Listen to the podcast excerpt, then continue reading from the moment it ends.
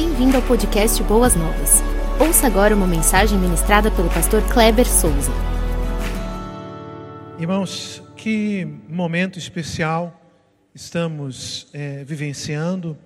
Ah, momento em que oramos agora pela recuperação total do nosso pastor no pós-cirúrgico, mas hoje à tarde eu conversava ali com o irmão Elias e tivemos até um momento de oração ah, pela cirurgia naquele, horário ainda, pela vida do nosso pastor, mas eu estava fazendo a comparação com o que aconteceu no livro de Atos, os irmãos devem lembrar.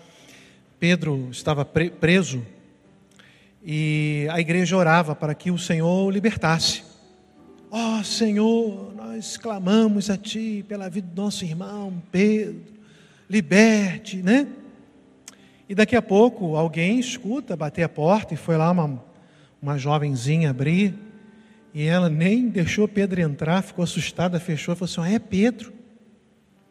É Pedro. E aí eu penso: Mas como? Não tem como, é o poder de Deus. Orávamos para que o Senhor abrisse as portas para esse transplante na vida do nosso pastor. Para nós, talvez surpresa, né? Podemos até encarar sim.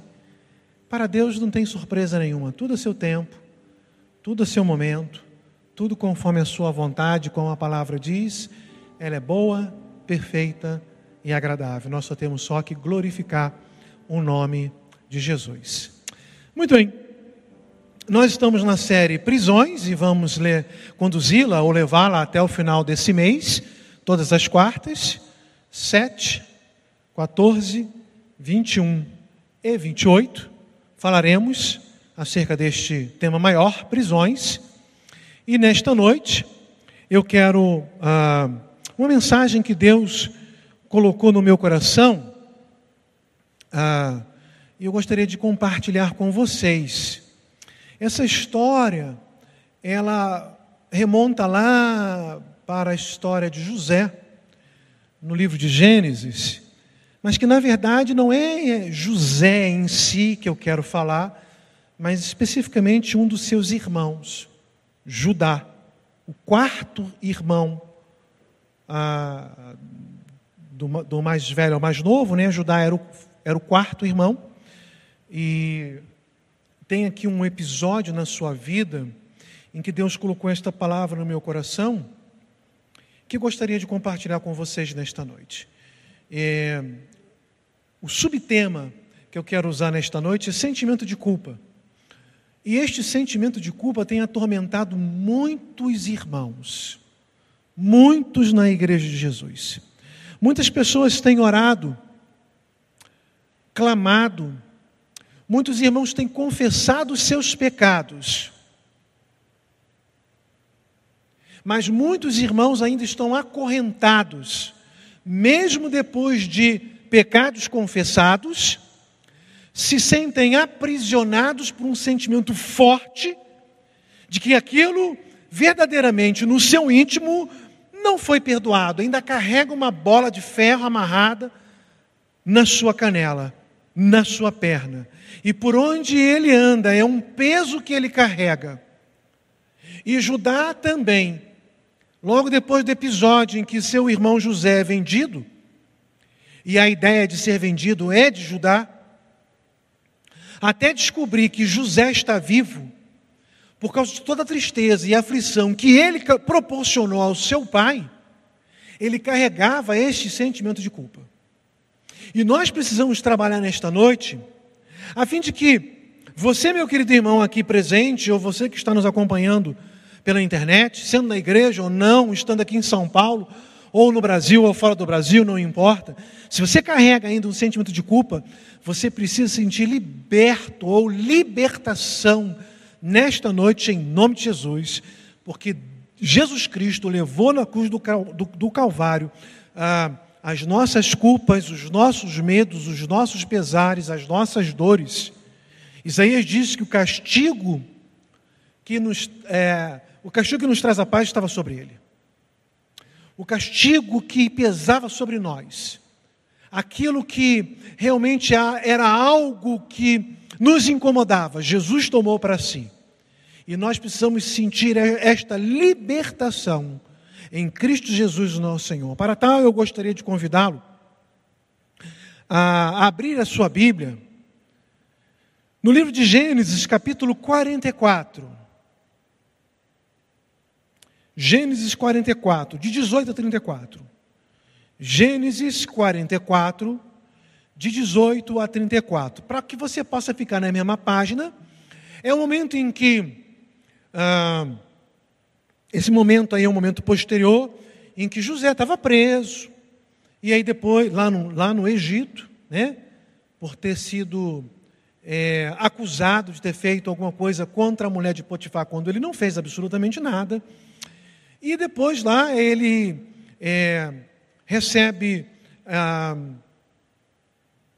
o privilégio, né, ou melhor dizendo, a oportunidade por Deus de desvendar um sonho que o faraó tinha das sete vacas magras e sete vacas gordas, e ele interpreta. E ele é colocado como grão-vizir ou vice-governador, só acima dele era só o faraó, então era o faraó e logo depois vinha José. José governava abaixo do faraó todo o Egito. E ali então ele promove sete anos de bonança, né? uma, uma, uma colheita muito grande, ele coloca nos armazéns todos os grãos.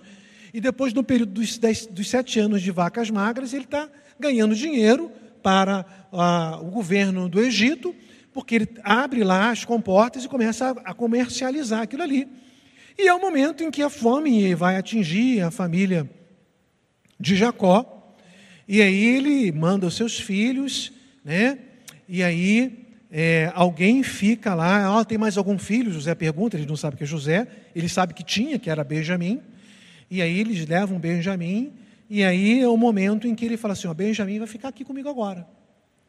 E aí então chega neste capítulo, 34, é, capítulo 44, a partir do versículo 18, que Judá começa então a ser um interlocutor, a falar, a, a, a, a abrir o seu coração, demonstrando e colocando para fora toda a sua tristeza, toda a sua angústia, e o que estava por trás desta fala era o seu sentimento de culpa, que ele, ele só conseguiu se livrar ah, desta situação quando um pouquinho mais à frente José diz assim: Olha, é, eu não quero fazer nenhum mal a vocês. Eu sou José, o irmão de vocês. Eu não morri, eu estou aqui vivo. Então eu acredito que ah, aquele peso que Judá carregava, então ele conseguiu soltar, ser liberto e ser aliviado por um sentimento de culpa que ele carregou por muitos anos. Quem sabe, quem sabe não é você assim, ou você esteja assim é, por, tantos, por tanto tempo, por tantos anos, ou por algum tempo, por alguns meses, algo que tem te incomodado. E que o nosso desejo com esta palavra é que em Cristo Jesus você venha se sentir é, aliviado deste peso. Então o texto diz assim: Então Judá dirigiu-se a ele, José, dizendo: por favor, meu senhor, permita-me dizer uma palavra. Não uh, se acenda a tua ira contra o teu servo, embora sejas igual ao próprio Faraó. Meu senhor perguntou a estes seus servos se ainda tínhamos pai e algum outro irmão. E nós respondemos: temos um pai já idoso, cujo filho caçula nasceu-lhe em sua velhice. Ele está falando aqui de Benjamim. O irmão deste já morreu, então ele está falando de José, que está ali na frente dele, ele não sabia. E ele é o único filho da mesma mãe que restou. E seu pai o ama muito. Então, disseste a teus servos que o trouxessem a ti, para que os teus olhos pudessem vê-lo. E nós respondemos a meu senhor que o jovem não poderia deixar o seu pai, pois caso o fizesse, seu pai morreria. Todavia dissesse aos teus servos que o nosso irmão caçula não viesse conosco, nunca mais veríamos a tua face. Quando voltamos a teu servo, a meu pai, contamos-lhes o que o meu senhor tinha dito.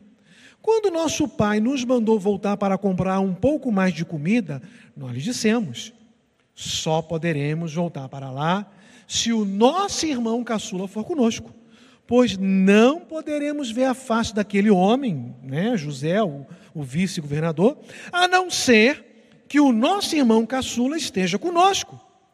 Teu servo, meu pai, nos disse então: Vocês sabem que minha mulher me deu apenas dois filhos. Um deles se foi. E eu disse: com certeza foi despedaçado. E até hoje nunca mais o vi.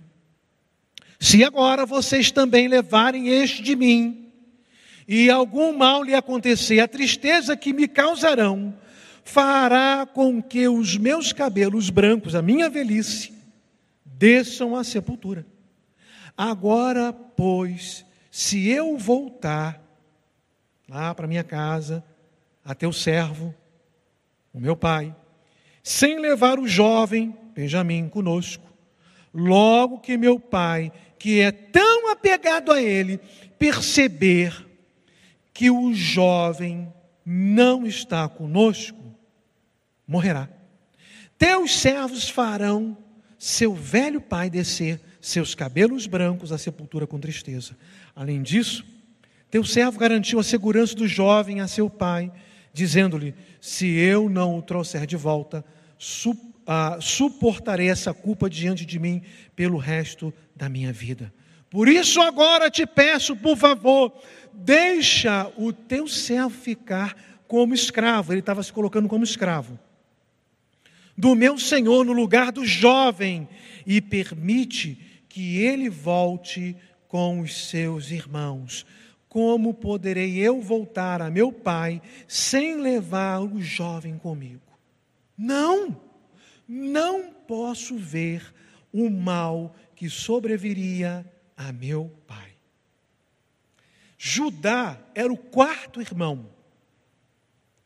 O mais velho era Rubem era natural, era normal numa cultura patriarcal em que o pai não está presente, o filho mais velho ser um interlocutor e se colocar ali à frente e fazer qualquer pedido, qualquer moção, qualquer solicitação a uma autoridade. Porque o quarto irmão, que é Judá, é quem será esse interlocutor. E aqui o texto já diz claramente: ah, se eu não o trouxer de volta, suportarei essa culpa diante de ti pelo resto da minha vida. Ele já tinha um sentimento de culpa, porque daqui a pouco eu vou ler um texto em que é Judá quem dá a ideia, depois que os irmãos jogam José lá no poço que estava vazio, é Judá, porque Rubem havia saído talvez para acudir lá um gado que havia se perdido ou estava preso. O texto não diz, ele só, demonstra que Rubem não está presente. É Judá quem dá a ideia: vamos tirar José daqui, vamos vender, vamos vendê-lo. E vendeu aquela caravana que passava ali, os Amalequitas.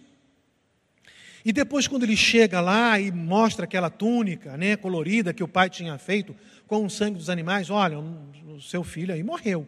E ele vendo a tristeza que o pai carregava ao longo do tempo, isso lhe causou um sentimento de culpa muito grande. Então vamos ver aqui a respeito do que nós desejamos compartilhar com vocês nesta noite. Todo mundo tem pecado. Isso é uma verdade.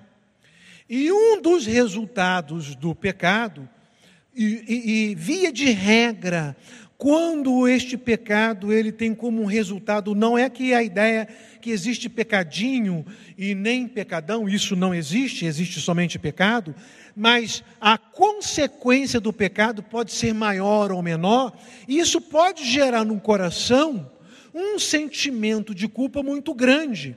E é isso que muitas vezes acontece, é a culpa. E o que, é a culpa? O que é esse sentimento de culpa? É um sentimento emocional que está intimamente relacionado à tristeza do coração. Ela ocorre quando uma pessoa acredita ou percebe que comprometeu ah, seus próprios padrões de conduta, violou os seus padrões morais ou até mesmo pecou contra Deus. Isso vai gerar no seu íntimo um sentimento de culpa. Agora, meus amados irmãos, além disso tudo, a palavra de Deus nos diz que existe um acusador que dia e noite ele se apresenta diante de Deus para acusar os santos e ficar nos atormentando para que isso possa ser latente no nosso coração, para nos causar tristeza, para nos trazer angústia e até mesmo afastamento da presença gloriosa de Deus. Apocalipse capítulo 12, versículo 10. João diz assim: Então ouvi uma voz do céu que dizia: Agora veio a salvação, o poder e o reino do nosso Deus e a autoridade do seu Cristo, pois foi lançado fora o acusador dos nossos irmãos, que os acusa diante do nosso Deus, dia e noite. Então vejam só, meus queridos irmãos, os irmãos precisam entender nesta noite que este acusador, que é Satanás, ele fica trabalhando de fora para dentro para nos trazer esta angústia, para nos trazer esta tristeza, para nos trazer este sentimento de culpa tão forte que vai nos causar ah, aquela impotência e aquele desejo de não é, se envolver de corpo e alma com as coisas do trabalho do reino de Deus para a edificação do projeto de Deus nesta terra. E nós temos que tomar muito cuidado com isso porque isso é algo muito sério. Existem muitos crentes angustiados, existem muitos crentes entristecidos, porque eles entendem que eles forem, foram os geradores de um problema, mesmo tendo reconhecido este problema, mesmo a ter confessado esse problema e tendo lido na palavra de Deus, que Deus é fiel e justo para nos purificar de todo, todo pecado, nos purificar de toda injustiça, mesmo assim ele sente um peso tão grande de alguém que não foi perdoado por Deus. E ele fica acorrentado nisso por muito tempo, e isso atrapalha de servir ao Senhor na sua inteireza. Se você está passando por esta situação, em nome de Jesus, meu irmão, aqui na igreja ou na sua casa, você precisa se sentir aliviado, liberto de toda culpa e perdoado pela ação do Santo Espírito de Deus.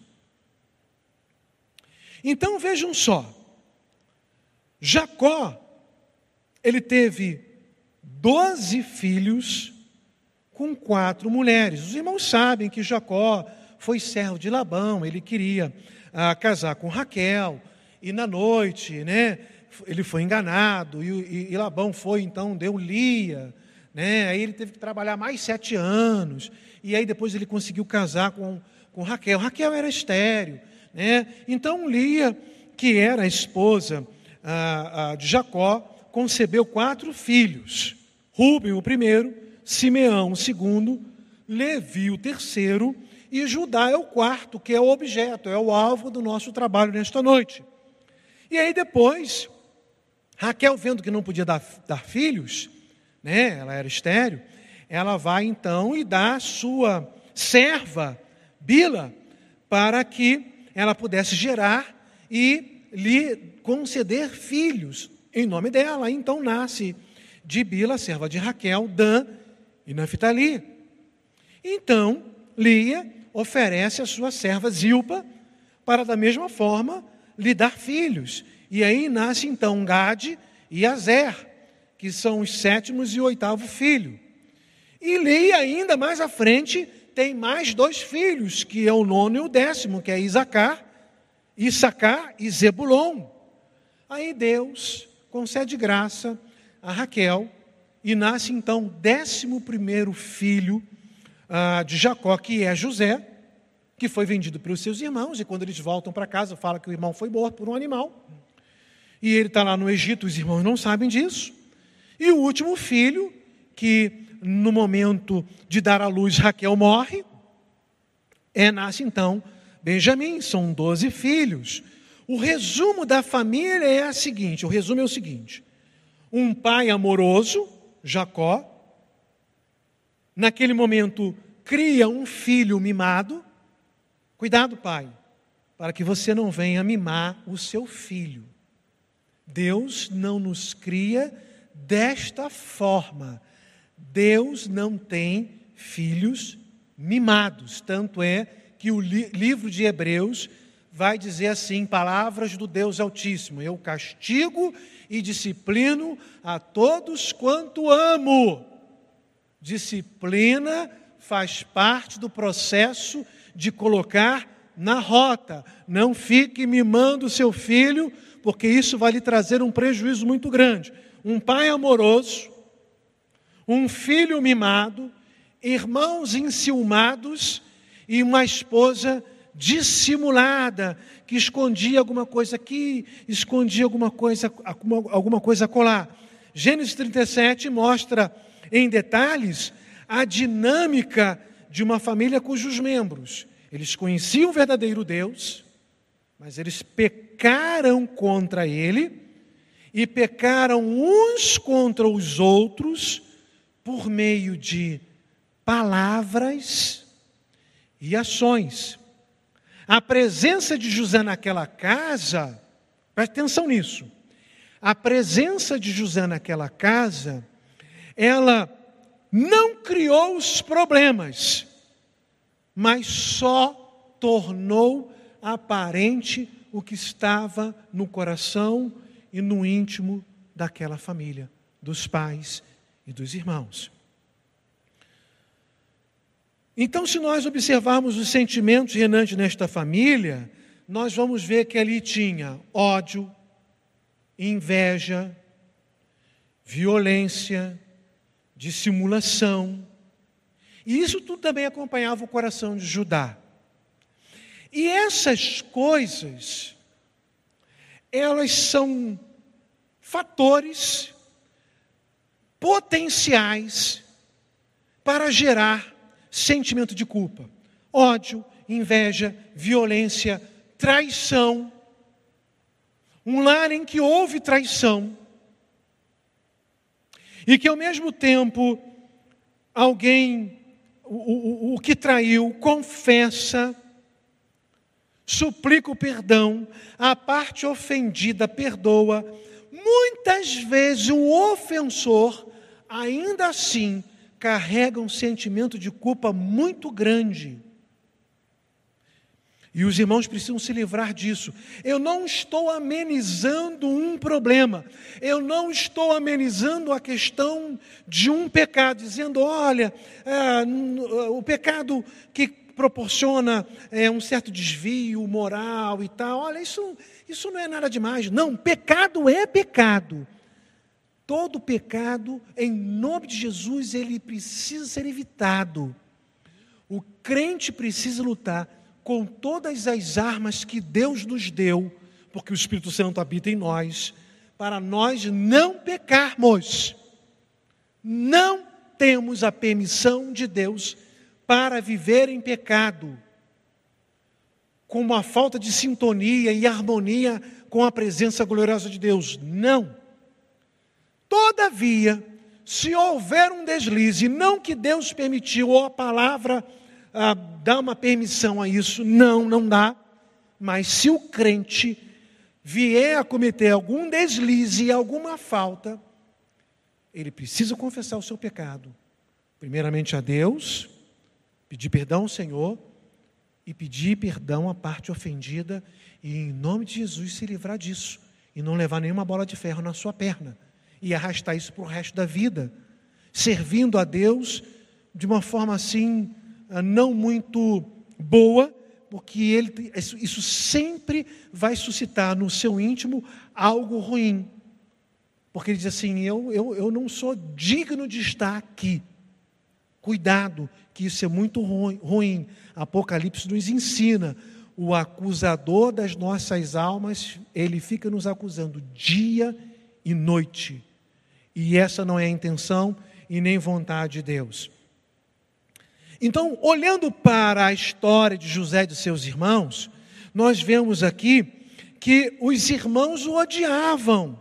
Lá em Gênesis capítulo 37, versículo 2, diz assim: que, que é, esse ódio é, é, é, ele, ele acontecia porque ah, José era um homem, ou um jovem, ou um, um filho íntegro.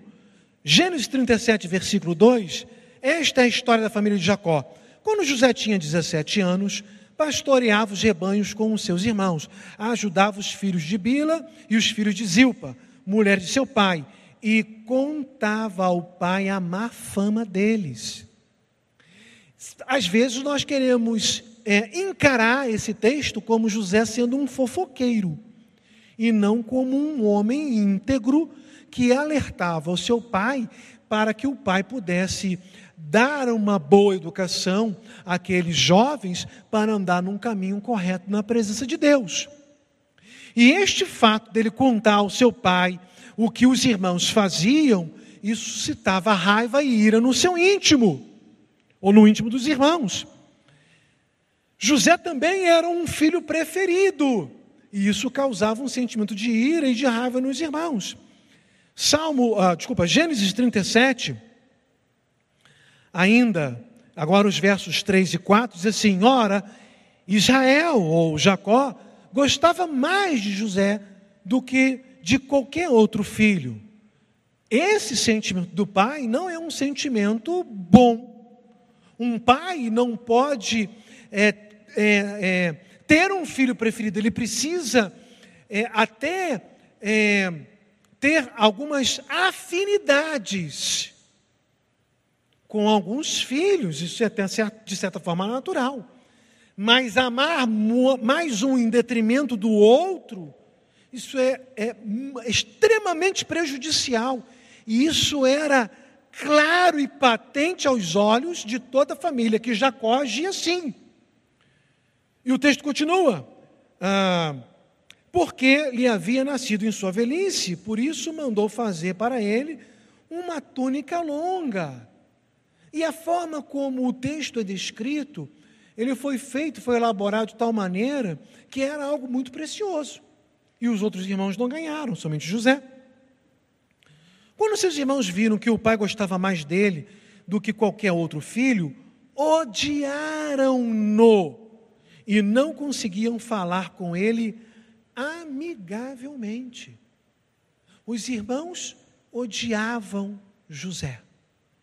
Então o ódio reinava ali na vida daquela família. Inveja, ciúmes, no versículo 11 do capítulo 37. Assim seus irmãos tiveram ciúmes dele. Violência, versículo 20 do capítulo 37. E agora? Alguém fez essa interjeição. Vamos matá-lo e jogá-lo num desses poços. Esse era o desejo de um dos irmãos, desejo de matar, porque ele tinha inveja, tinha ódio, tinha raiva de José. E a dissimulação também, né? A, a ideia de ocultação a, de uma de uma verdade vivia de forma dissimulada. E aí o que aconteceu? Ah, foi despedaçado por um animal e tal, está aqui as roupas dele. Então essas coisas ruins, elas aconteciam naquela família. E a história, ah, ela continua, e parece-nos que a decisão de Judá, esse quarto irmão, irmão nunca saiu do seu coração. Judá só vai conseguir algum tipo de alívio lá quando então, no capítulo 45, José se revela a eles. Ah, 45, versos de 1 a 5, eles estão ali numa conversa, E lá entre os versos 4 e 5, José diz assim: Agora, eh, ele fala assim: Eu sou José, seu irmão, aquele que vocês venderam ao Egito. Agora, não se aflijam, nem se recriminem por terem me vendido para cá. José sabia que Judá carregava esse sentimento de culpa e ele fala exatamente sobre isso. E aí José continua: Pois foi para salvar a vida, ou salvar vidas, que Deus me enviou diante de vocês. E eu penso que neste momento, neste momento, Judá sente um alívio muito grande. E o meu desejo é que, se alguém está passando por esta situação, ou se você conhece alguém que está carregando no sua perna uma bola de ferro chamado sentimento de culpa, trabalhe esse texto no coração dele. Mas qual é a aplicação, as aplicações que eu quero, que eu desejo fazer com todos os meus irmãos nesta noite? Em primeiro lugar, primeiro lugar, como nos livrar do sentimento de culpa, a aplicação do texto. Primeiro, confesse todos os pecados e confie no perdão e na remoção de culpa. Você precisa confessar, e talvez você já tenha, esteja falando no seu íntimo, mas eu já confessei e o sentimento de culpa ainda não saiu. Confie, você precisa confiar na remoção de culpa da parte do Espírito Santo do seu coração e do seu íntimo. 1 João capítulo 1, versículo 9, e eu vou usar até esse texto em algumas outras mensagens aí para frente. João diz assim: se confessarmos os nossos pecados, Ele, Jesus, é fiel e justo para perdoar os nossos pecados e nos purificar de toda injustiça. Meus amados irmãos, o pecado nos suja, o pecado nos deixa na condição de imundo, o pecado, ele nos deixa numa condição ah, equivalente ao leproso da época do Velho Testamento, com uma mancha ruim no nosso corpo, na nossa carne. Mas quando nós confessamos e abrimos verdadeiramente os nossos corações, o texto, ele encerra dizendo: e nos purifica. O sangue de Jesus nos purifica de todo pecado, de todo mal, de todo sentimento de culpa. Ele entra no nosso íntimo e tira tudo isso em nome de Jesus. Nós precisamos exercer a nossa fé e crer que o Senhor Jesus Cristo é capaz de fazer isso e Ele é, porque Ele é o Todo-Poderoso. Nós temos que crer. Mas, em segundo lugar, segunda aplicação que eu desejo fazer com vocês, ou para vocês nesta noite, é: peça ao Senhor que revele qualquer outro pecado que precisa ser confessado. Às vezes acontece em que o pecado foi confessado, mas a pessoa ainda sente um sentimento ruim no seu íntimo, um peso. Lembre-se do final de 1 João 9. Ele é fiel e justo para perdoar os pecados e nos purificar. Ele purifica e tira esse sentimento. Mas às vezes as pessoas carregam esse sentimento de culpa porque ainda tem algumas coisas que não foram faladas. Às vezes existem alguns pecados que ficaram para trás. Às vezes nós agimos como alguém que faz uma faxina dentro de casa de qualquer maneira e pega uma sujeirinha e empurra para baixo do tapete, porque ninguém está vendo. E às vezes você não está vendo, mas a sujeira está bem ali embaixo do tapete. Você não limpou, você não se livrou dela, você não passou a bucha, você não passou o escovão, você não passou o sabão, você não limpou, você não jogou o alvejante, você não jogou a água sanitária, você simplesmente dissimulou você simplesmente colocou ali para baixo. Porque, na verdade, você gosta daquilo que você cultiva. Porque, uma hora, quando você então achar que ninguém está olhando, você vai levantar aquele tapete e vai olhar para aquele pecadinho de estimação e falar assim: olha, você ainda está aí, né? Que coisa. Tá bom. E joga o tapete ali em cima. Então, muitas vezes você leva um, carrega um sentimento de culpa, leva um sentimento de culpa no seu coração, porque ainda existe pecados de estimação, pecados não confessados. E o que, que você precisa fazer? O Salmo 139, versos 23 e 24. A Bíblia diz assim: Sonda-me, ó Deus, e conhece o meu coração. Prova-me e conhece as minhas iniquidades. Vê se em minha conduta algo que te ofende e dirige-me pelo caminho eterno. Meus amados irmãos, nós, o salmista está nos ensinando a fazer isso, não que o salmista diz que muitas vezes nós temos algo que nós não sabemos, o salmista diz assim: Senhor, eh, me dê forças para que eu possa levantar o tapete, pegar a vassoura, varrer o pecado para longe de mim, em nome de Jesus, confessar todos os meus pecados, todas as minhas mazelas, todos os meus vícios. Às vezes, alguns irmãos têm sentimento de culpa porque ele carrega vícios escondidos. Bill Hybels, certa vez, ele escreveu um livro, e o título desse livro é muito interessante, e ele deu o título assim: Quem é você quando ninguém está vendo? E a pergunta que eu deixo para você nesta noite é exatamente essa: Quem é você no recôndito do seu lar, no escondido do seu quarto? quando então ninguém está vendo. Meus amados irmãos, nós podemos esconder alguma coisa da nossa esposa. Nós até podemos esconder algumas coisas do nossos, dos esposos. Nós podemos esconder algumas coisas dos nossos pais. Fazer alguma coisa camuflada, dizer: pai, mãe, eu posso ir na casa de fulano e você combinou que você ia para casa de fulano e você não vai e você vai para a casa de outra pessoa, ou você até diz que ia para a casa de fulano para fazer algum tipo de estudo, quando na verdade você vai fazer alguma coisa escondida, um pecado, alguma coisa errada. Você pode esconder tudo de todos, mas em absoluto você conseguirá esconder alguma coisa do Deus Todo-Poderoso. E é por isso que muitas vezes você fica com sentimento de culpa. Romanos 12, desculpa, Romanos 2, versículo 16. Romanos 2, versículo 16.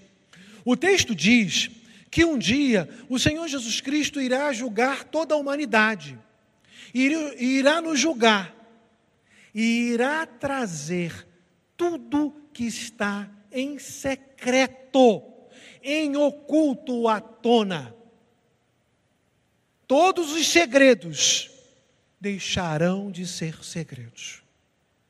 Então, não carregue sentimento de culpa. Se você está fazendo alguma coisa em que você não confessou, abra o seu coração. Tire esta, esta bola de ferro em nome de Jesus. É igual aquela, aquela situação em que a mãe tinha lá um casal de patos na sua casa e, e nesse, esse casal de patinhos gerou lá os filhotinhos, os ovinhos foram colocados e a patinha então, ela então chocou e nasceram lá vários patinhos lindinhos, amarelinhos, nadavam lá na lagoa artificial da casa. E a mãe deu o nome a todos os patinhos, todos os filhotinhos. E um dia, o filho, então, brincando, brincando com, com os patinhos, sem querer, ele mata um patinho. E então ele olha para um lado, olha para o outro e rapidamente faz lá uma cova, coloca lá o patinho morto em terra. Mas a irmã da janela viu. E ele não sabia que a irmã tinha visto. Então a mãe chega do trabalho e sempre ela gostava de brincar com os filhotinhos e contou e viu que estava faltando um. E chegou em casa e falou assim: oh, está faltando um, um filhotinho, vocês viram? E o filho, então, não, não vi nada. E a irmã, se aproveitando daquela situação, também disse que não viu nada. Quando os dois estavam sozinhos, ela falou assim: Eu vi o que, que você fez. E eu vi que você enterrou. Agora, você está na minha mão. Ah, não fala nada para mamãe, vai ser uma decepção. Ela vai ficar triste comigo. Tudo bem. Aquela tarefa de lavar a louça todo, todos os dias, não vou lavar mais. Tá bom, eu lavo para você. Aí ele começou a lavar a louça e tal. A mãe achou estranho, mas via lá a louça toda lavada e tal. Ó, ele está sendo dedicado, né? Uma semana lavando a louça, ele ficou enjoado daquilo. E então ele ameaçou recusar. E ela falou assim: Olha o pato. Aí ele lembrou: ah, tá bom, tá bom. E aí então, quando ele tentava largar aquela tarefa, ela só levantava o dedinho. E aquilo o atormentava, porque ele guardava em secreto, em oculto do seu coração.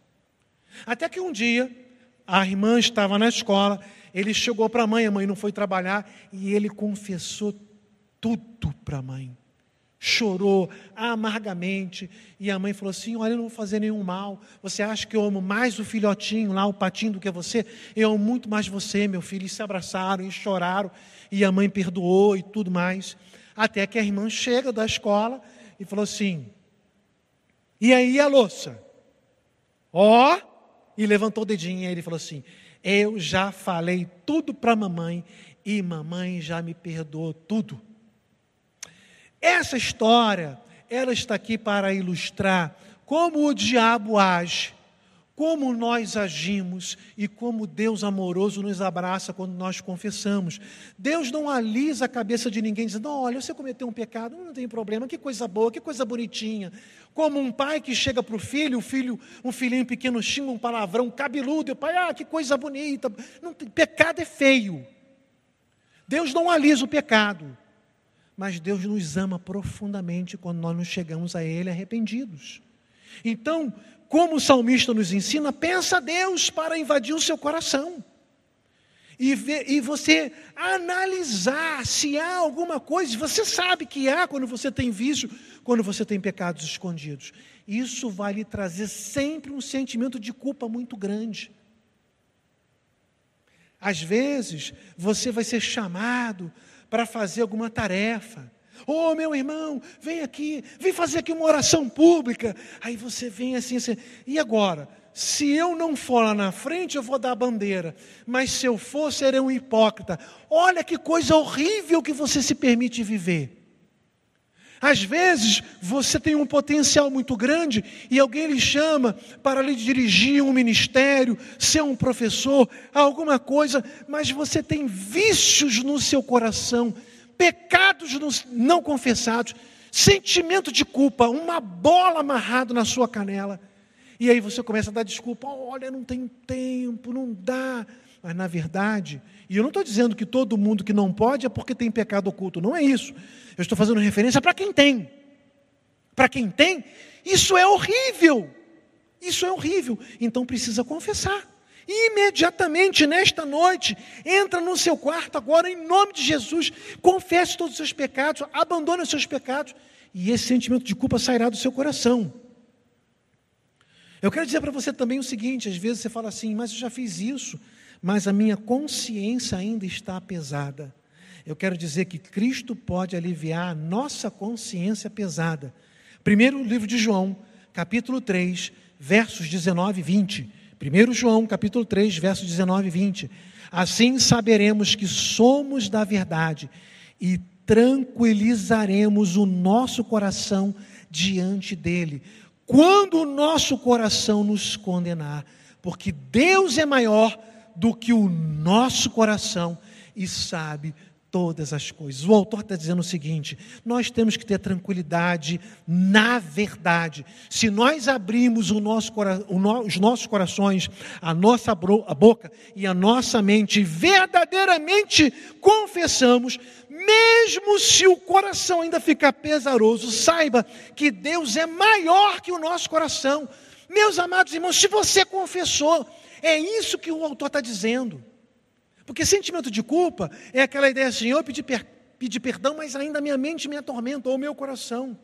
João está dizendo que Deus é maior do que o que vai no seu coração para que você possa estar tranquilo, para que você possa estar aliviado, porque verdadeiramente agora você anda no caminho de Deus. Paulo nos ensina que nada pode nos separar do amor de Deus, absolutamente nada. Romanos 8, 31 a 35.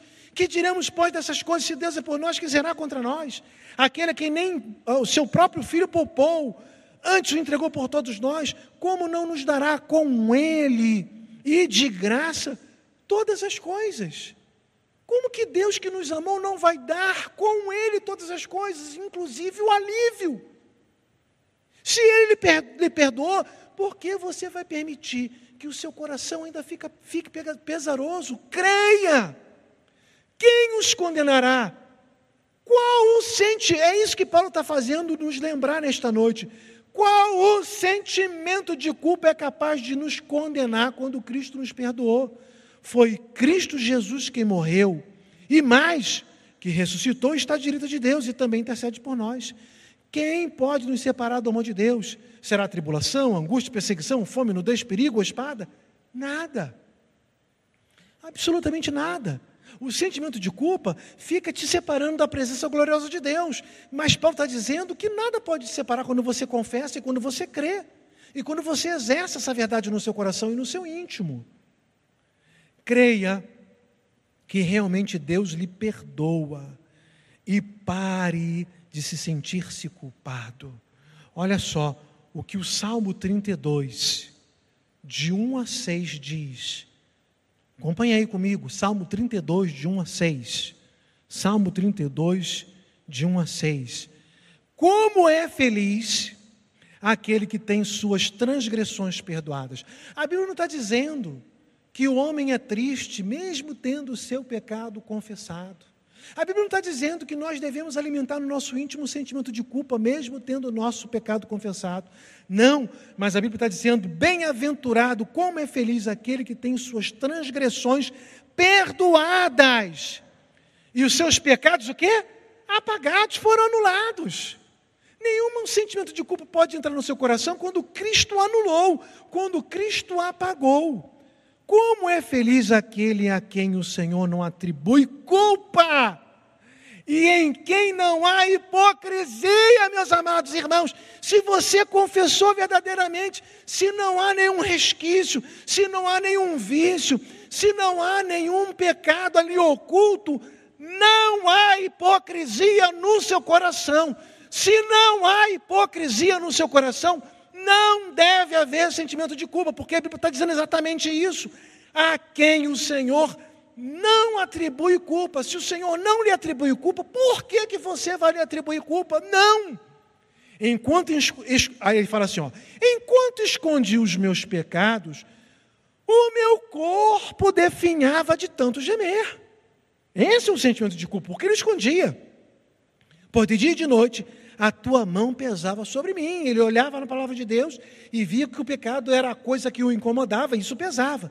Minha força ah, foi se esgotando como em tempo de seca. Então, olha aqui a solução. Então reconheci diante de ti o meu pecado e não encobri as minhas culpas. Eu disse: confessarei as minhas transgressões ao Senhor e tu perdoastes a culpa do meu pecado. A Bíblia está dizendo que Deus não só perdoou o pecado, mas a Bíblia está dizendo que Deus perdoou a culpa do seu pecado. E aqui no caso do texto, né, a culpa do meu pecado. Portanto, que todos os que são fiéis Orem a ti enquanto pode ser encontrado. Quando, quando as muitas águas se levantarem, elas não os atingirão. Então, meus amados irmãos, aqui está a receita. Na palavra de Deus. Não são as minhas palavras, meus amados irmãos. Não é o meu, ah, eu acho. Irmãos, eu estou lhe falando aquilo que eu acho. Eu estou falando algo da minha experiência pessoal.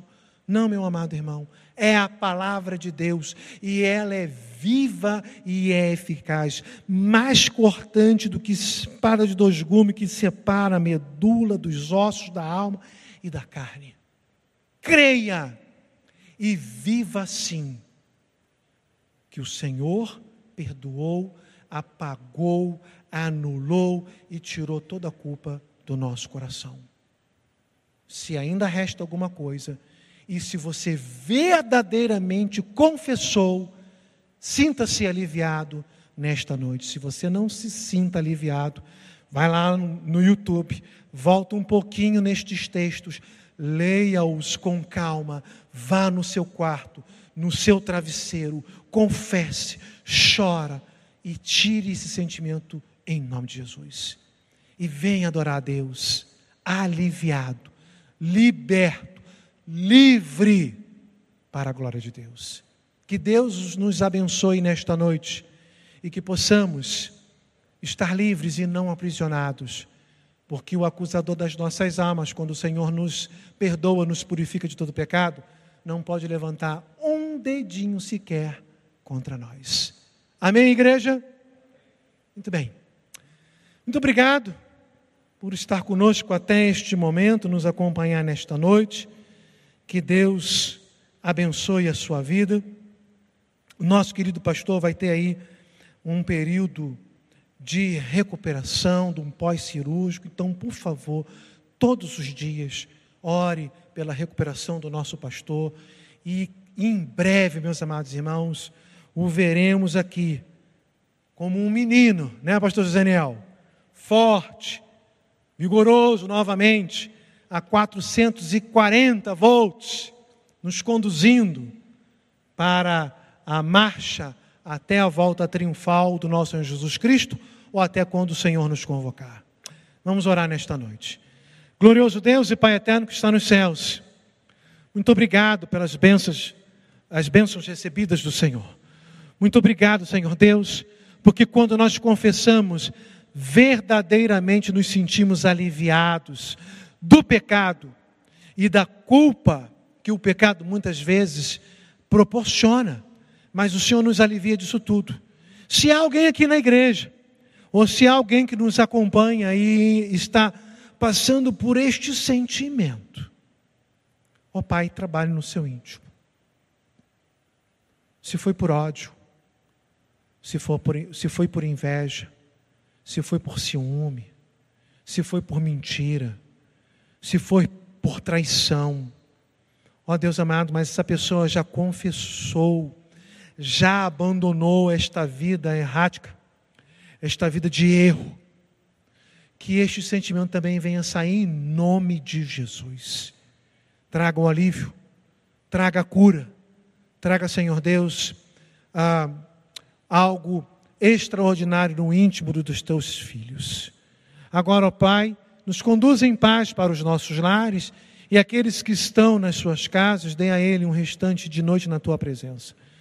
Muito obrigado por tudo, assim eu oro no precioso nome de Jesus, aquele que vive e reina para todo sempre. Amém.